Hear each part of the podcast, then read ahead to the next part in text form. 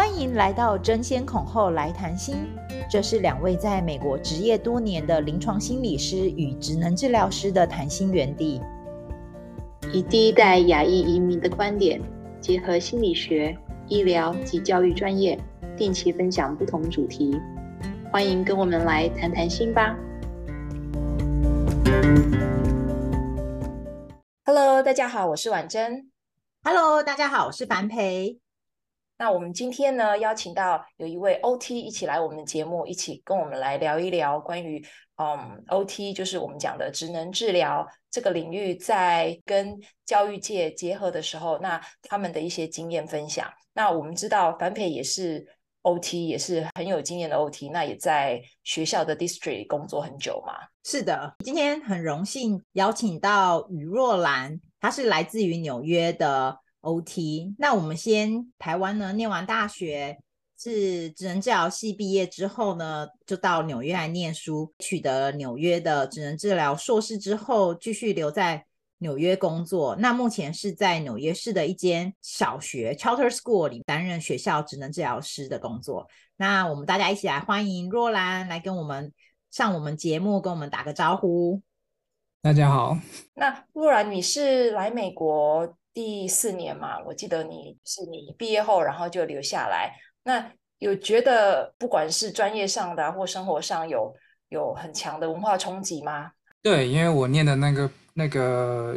program 大部分是国际生，对我来说就是没有那么明显。对，我自己也有也有感觉是在学校好像是被保护的一个 shelter，就是哎你是。付钱来念的嘛，然后他们会把你当成是你是一个还在学习的的一个阶段，所以某方面来讲会比较受保护。那你开始工作之后，就是生活的现实面，然后就是那个保护的羽翼是被拿掉了，所以基本上你就是会面临到很多很多各式各样的。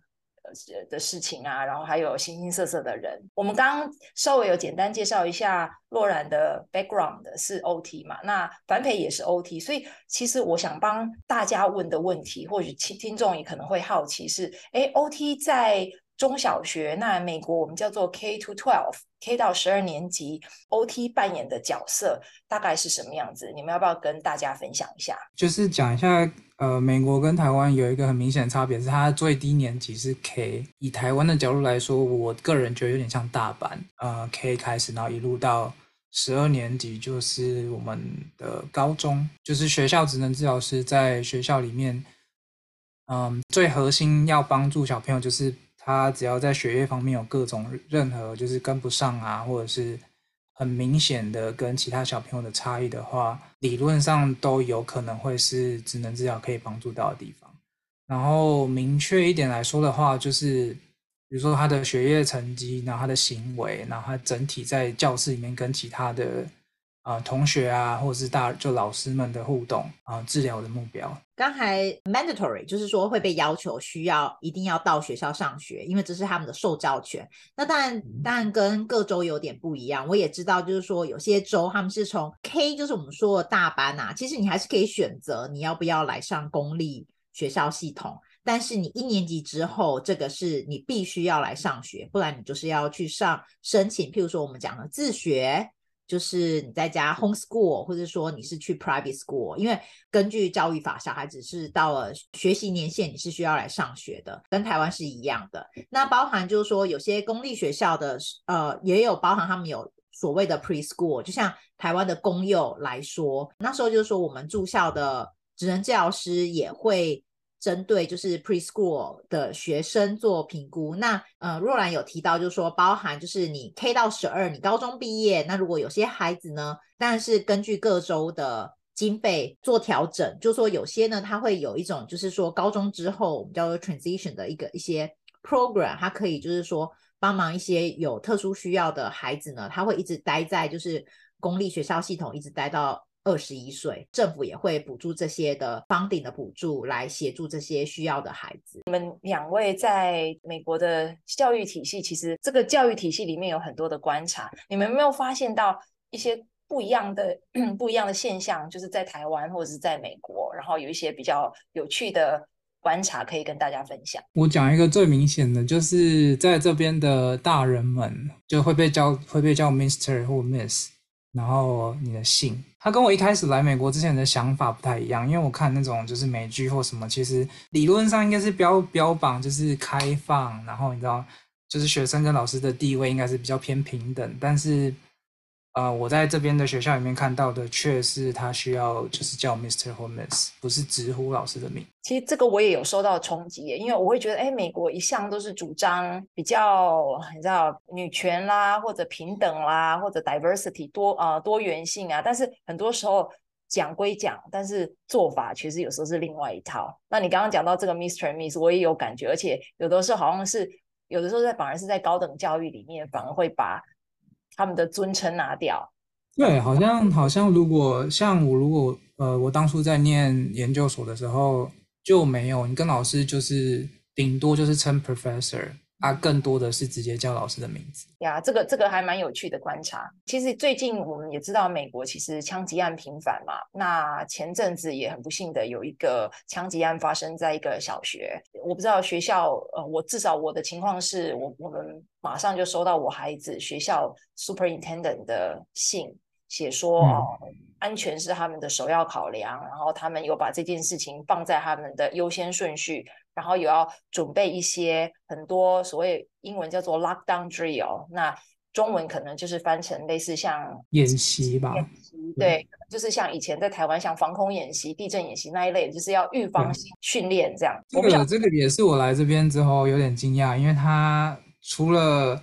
就首先没有地震演习，唯一跟台湾比较像，可能就是火灾了。再来就是你刚才讲这个 lockdown，就是类似我我个人是把它理解成类似枪击的演习。然后他就会怎么讲，就是会有个 announcement，然后全校的广播，然后就会说什么你要躲在教室从大门窗户看不到的地方，然后你要躲在小房间，躲在角落，然后不可以出声音，然后一直到它就是 lift，然后同时也会。就是那个门，他就会教，就是大人老师们要怎么把门锁好，然后不会让外面从外面的，就是破破门而入之类。就是是让我除了新闻以外，第二个让我明显的感觉到，哦，这真的是一件大事。就是在美国来说，我发现，因为我知道那个若兰她是在东岸，在纽约那边，那我本身我是在西岸。在华盛顿州这边，所以我要补充一下，我们其实是有地震演习，我们有 earthquake drill，、oh. 对，所以因为东西 两边 有点不一样，纽约没地震，OK，对对对，所以就好像我那时候来也是，就是哎，就是种类有点不太一样。那刚才讲的那个 lockdown drill，对，真的是我很有很有感触，因为就是说基本上就是随时好像一段时间就要练习一下，然后我们老师啊，像我配给的那个钥匙啊。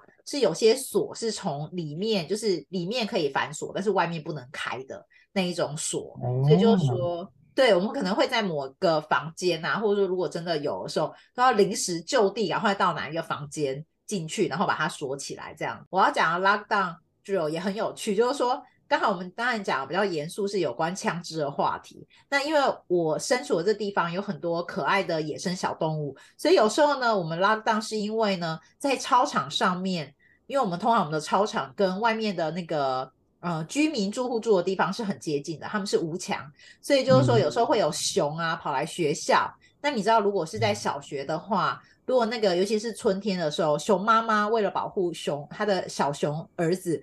所以就是说如果有生人靠近的时候，它其实是非常有攻击性的。所以像这个我们也会 building 要 lock down，或是有时候有 coyote 呀、啊，或是说有什么 mountain cougar。出现在校园的时候，我们也都要做 lockdown 的处理。那我可以好奇问一个，就是他你们那边发生 drill 的时候，他会讲明是什么事吗？还是他就直接说现在是 lockdown？通常就先直接讲 lockdown，然后你就要赶快看你的收你的 email，email 通常都要写。哦，讲、oh, oh, oh, oh. 到这个，刚才洛兰还提醒了，然后我们如果 lockdown 啊，在某一个教室的时候，你就要马上。就是很快速的 key in，就是说我现在在这个房间里面有几个学生，哦，有有有，对，就要赶快 report、嗯、report 到我不知道是 principal 还是哪里，就是他们那边会有 raker，至少知道就是现在在这个里面我，我们有一个就是 share document，然后你就要就是马上点名说谁在我这边，谁在我这边，然后他就可以看说谁没点，哪个学生没被点到这样。是的，是，对，常常比较紧张的是，如果刚好小孩子在那个洗手间上厕所，就要赶快把他抓出来，对，不然他就会变落单的一个小孩在那边。对啊，讲到 lockdown 这个，其实我还蛮有感的，是几年前。哦，我们这题外话，那这这个就是想要分享这个经验，是身为家长，是几年前我们小孩他们就是上学途中还没到学校的时候，看到其他家长急急忙忙跑回来，说有枪手，大家学校马上发了一个紧急的 email，就说有枪手在 neighborhood，还没有进学校，所以现在在学校外面的。孩子就不能进，不要进了。哦、对，但是呢，在学校里面的孩子，他们也不能出来，所以就变成其实、嗯、那时候觉得好险还没进学校，因为 至少还被被我带回家，很安全的在家里。所以就是我记得那印象很深刻，就是哎，这个情况其实是很还蛮不常发生，但是呃，真的还蛮真实的发生在我们的我们的周遭。嗯、如果真的有这种事情，尤其尤其我们知道说，在美国枪支的问题是一个还蛮。蛮被大家正视的，所以嗯，就是这是还蛮永远的问题呀，yeah, 永远的问题也是一个历史性的问题，来、嗯，right? 所以所以这个可能你们在学校工作这个 drill 就已经变成是你们或者例行性的一个一个要做的，每每几个月会每几个月会跑一次。然后你们有发现学校除了做这种演习之外，还有采取一些比较不一样的一些。防护的措施吗？还是对于学生会有一些不一样的机会教育啊，或者一些宣导？呃，就是那个金属探测器吧，不是每一个学校都有。不过我有一间高中的门口会放金属探测器，它就是呃，我私下问的理由是说要防止学生带枪进校园，所以他们早上在上学的时候要排队过检测。那这个有时候是跟所在的区域有关系，还有每个。可能学区的政策也是有一点关系的。我另外可以讲一下，就是他们下课时间很短，只有三三分钟。我不知道五分钟很罕见，大部分是三分钟。然后我就觉得有有微可怜，因为他们的那个就是很像美国影集，有一部分是对的，对的部分就是他们在走廊会有那个柜子，就长条形的柜子，然后每个人学生就可以放一些呃书包啊或者是什么个人什么物品在那边。然后他们下课只有三分钟，他就要冲去那边，然后拿他要拿的东西，然后路上可能又跟同学聊个天，然后因为只有三分钟，所以所有人都塞在走廊上，就大塞车。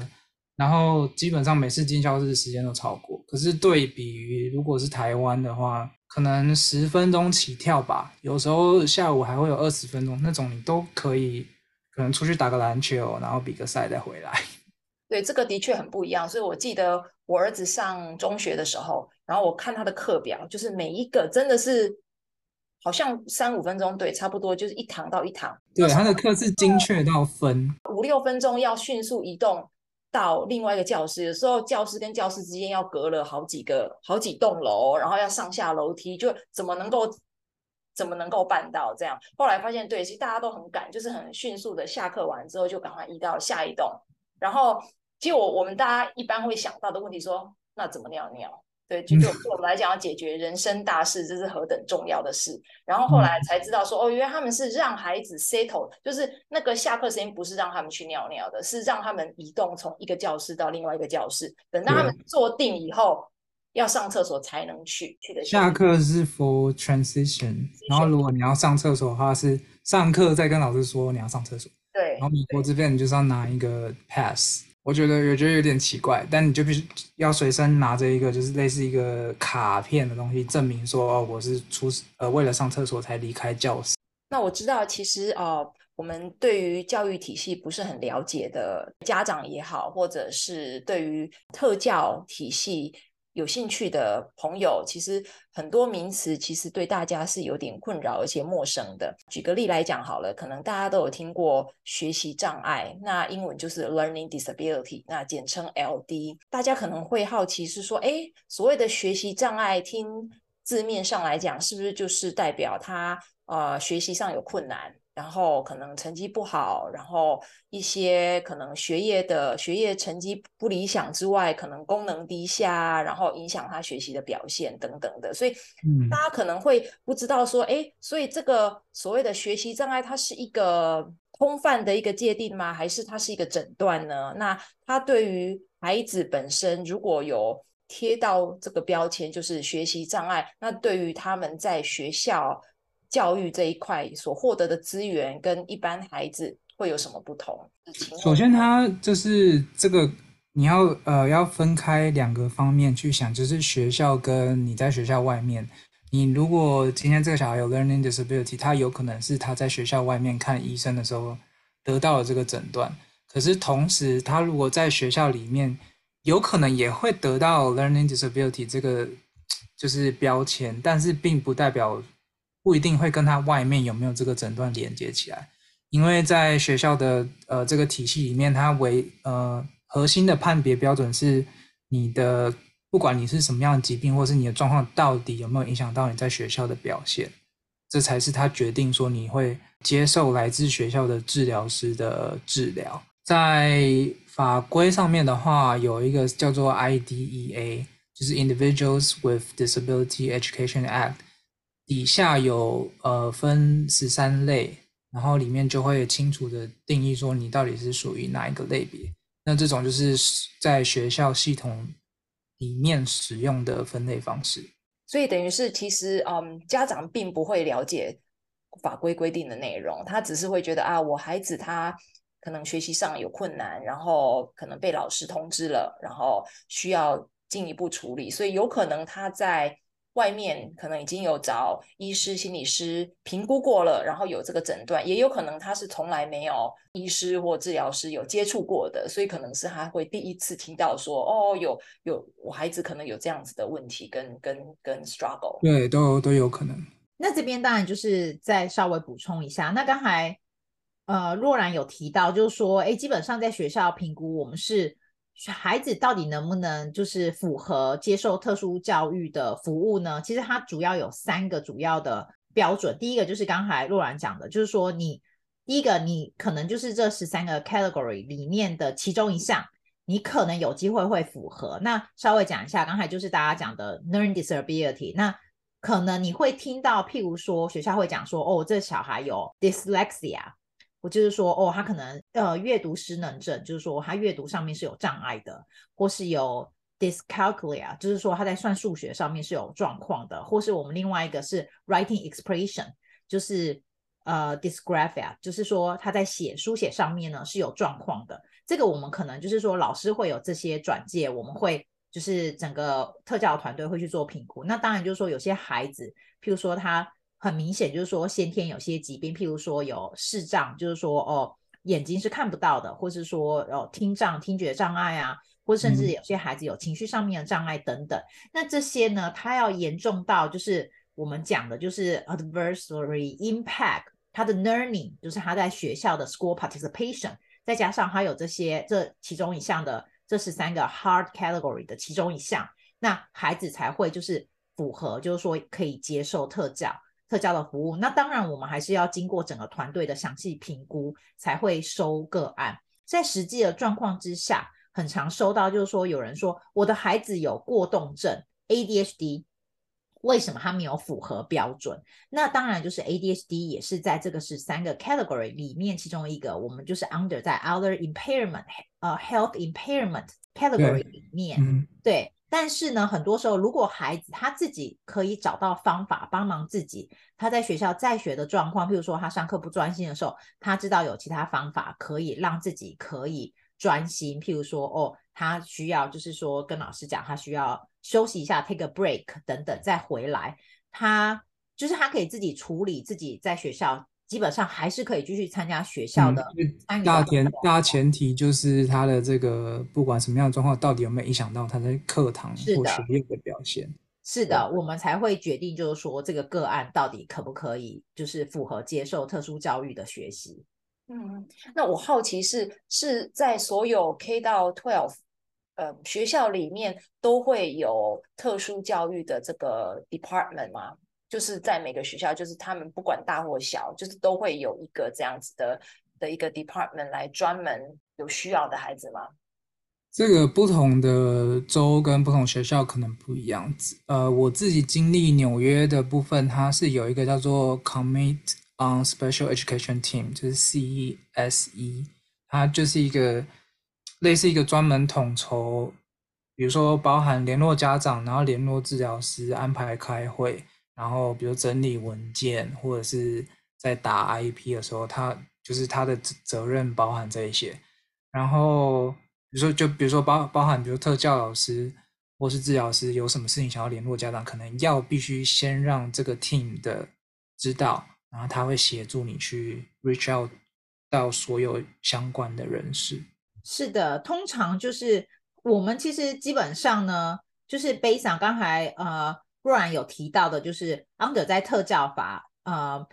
特殊教育法只是法规之下呢，它是规定所有的公立学校 （public school） 他们都需要就是义务要提供特殊教育的服务。所以就是说，刚才讲的 K 到十二是美国讲的，就是他们的义务教育。所以只要你是在这个范围区间的孩子，这个学龄的孩子呢，如果你有就是这样的需求，你的附近的 neighborhood school 的 public school 他们是需要。接受帮忙协助啊，诊断啊，还有就是提供这样的服务。所以，我们也有遇到有些孩子，其实即便是在邻近的私立学校、私校 （private school） 念书，但是因为很多时候私立学校他们是没有受到这样的法规的管束，所以呢，他们有时候甚至是没有提供特殊教育的服务跟帮忙的，所以他们就会建议他们回到你的 neighborhood school，基本上就是你的 public school，然后就是接受所有的服务这样子。这个我也有听说，就是也有听说是孩子他被放到私立学校，然后父母的初衷是觉得，因为人数比例比较呃比较比较低嘛，就是一个老师对于孩子的比例比较少，师生比，叫师生比，对，比较可以妥善的照顾到孩子的一些需求。但是后来进去之后，发现实际情况不是这样的，就是他们对于在孩子可能 maybe 是他们学业上是有有困难的，会比较 struggle 的，然后可能比较坐不住的，比较好动的，然后或许他们觉得他们没有有多余的多余的能力跟经费或者资源能够提供给这个孩子更多的的 support 的时候，他们可能就会建议说，你要不要回去你的 neighborhood school 做一些诊断，做做一些评估，然后呃，或许公立资源还比我们还多，所以我也是有听过。有类似这样，那当然也有听说很多家长其实也有情绪上也不是很可能不是很舒服吧，会觉得说啊，我付了这么多钱，那我当初想要送孩子来私立学校，就是想要让孩子有一个比较一个全面的照顾，但是实际上其实并不是这样。嗯，这就是看你在哪里喽，因为如果在纽约的话都不用缴学费，就是就算你是 charter school 跟 public school 是都不用钱的。嗯，但差别是在纽约，如果你要去 charter school，必须参加抽签，那就是有一个报名时段，然后类似一个 pool，然后你啊、呃、就报名，然后学校可能一阵子就会公布说你的学生有没有录取。但就是像你刚才讲的一样，它的一部分的原因是家长会觉得这种 charter school 可能师生比比较低，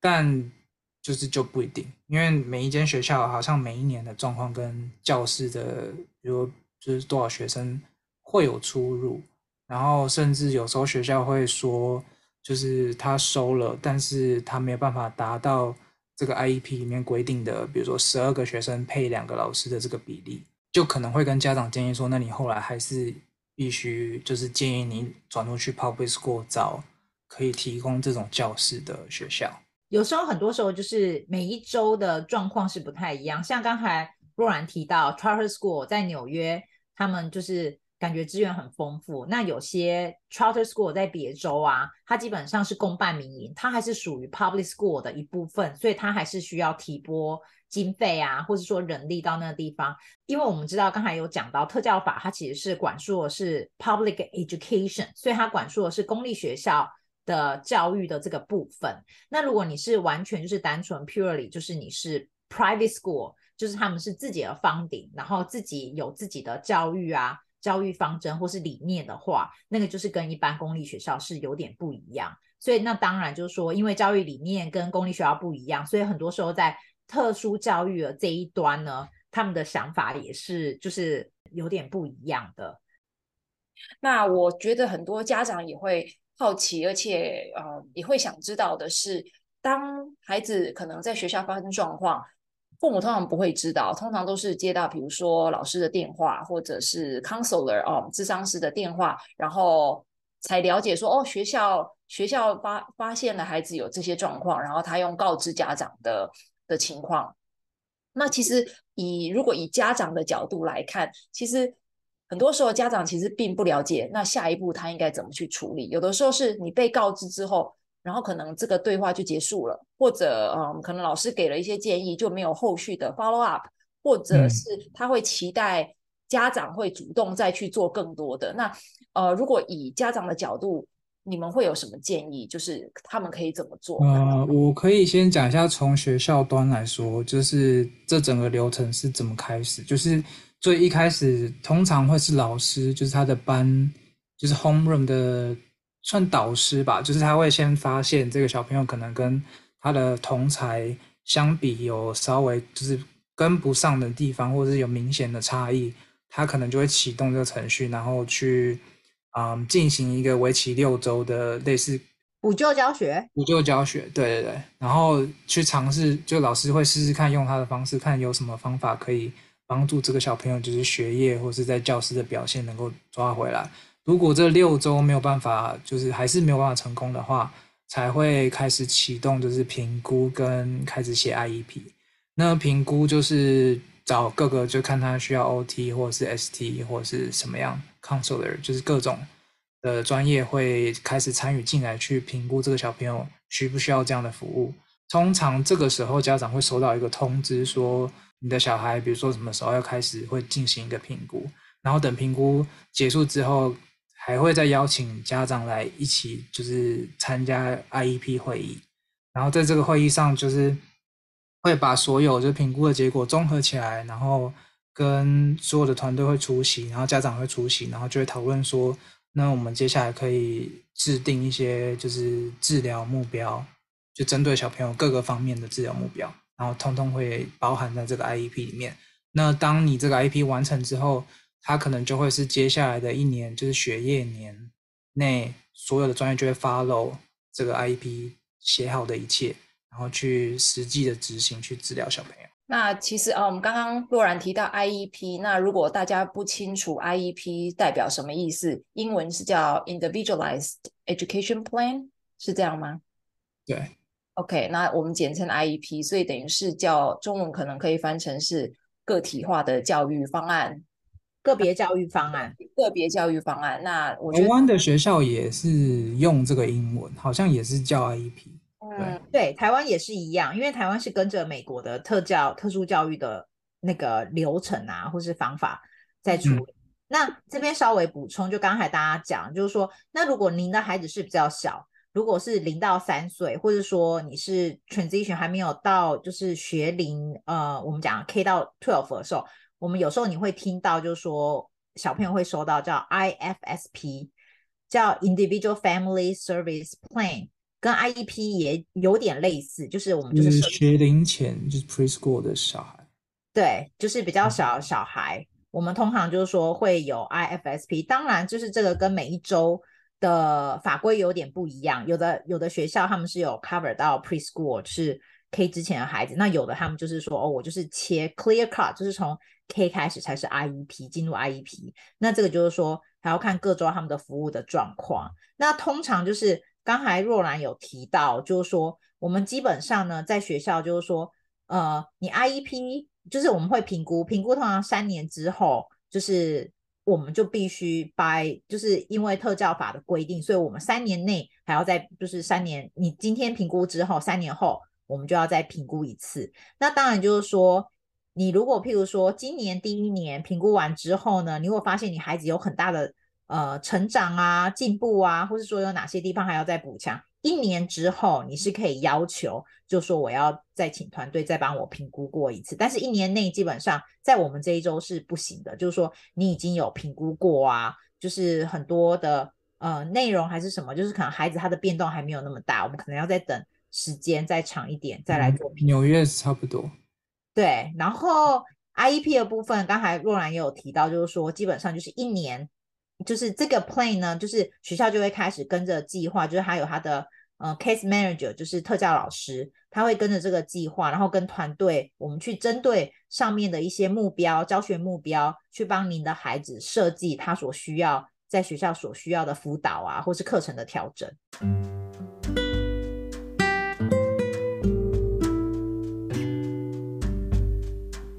那我们今天就是大概有。介绍带过就是职能治疗在学校的啊、可以提供的服务，然后也稍微呃跟大家介绍过啊、如果今天你有小孩需要这些特殊教育的服务的话，通常会经历哪些流程？那么就是希望啊、家长可以多方尝试，因为如果他越早接受这些呃特殊教育的服务的话，可能同时配合他的成长可以。以长长远来看，其实对于他的未来是有更好的帮助。然后另一方面也是觉得可以啊、家长不用太担心说，如果我今天小孩一旦接受了这个啊、特教，会不会就没有办法再离开这个 program？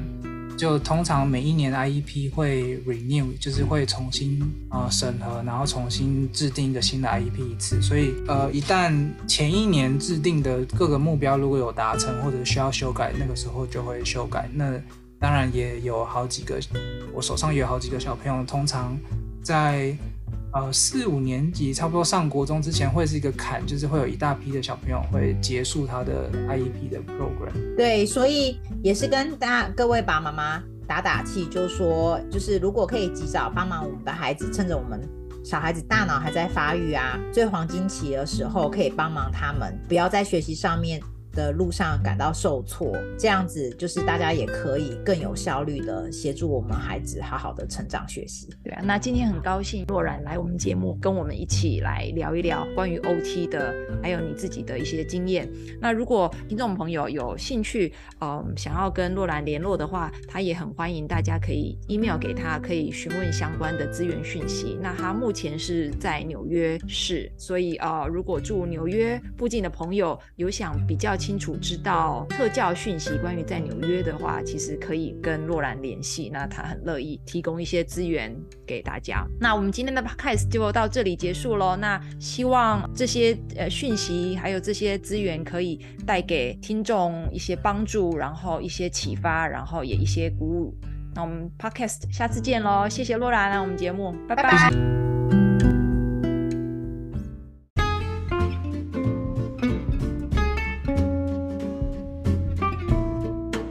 您对我们的节目有任何问题与感想，欢迎大家到我们的脸书、IG 或是 Podcast 平台留言与我们互动，我们将会在节目中一一为大家解答。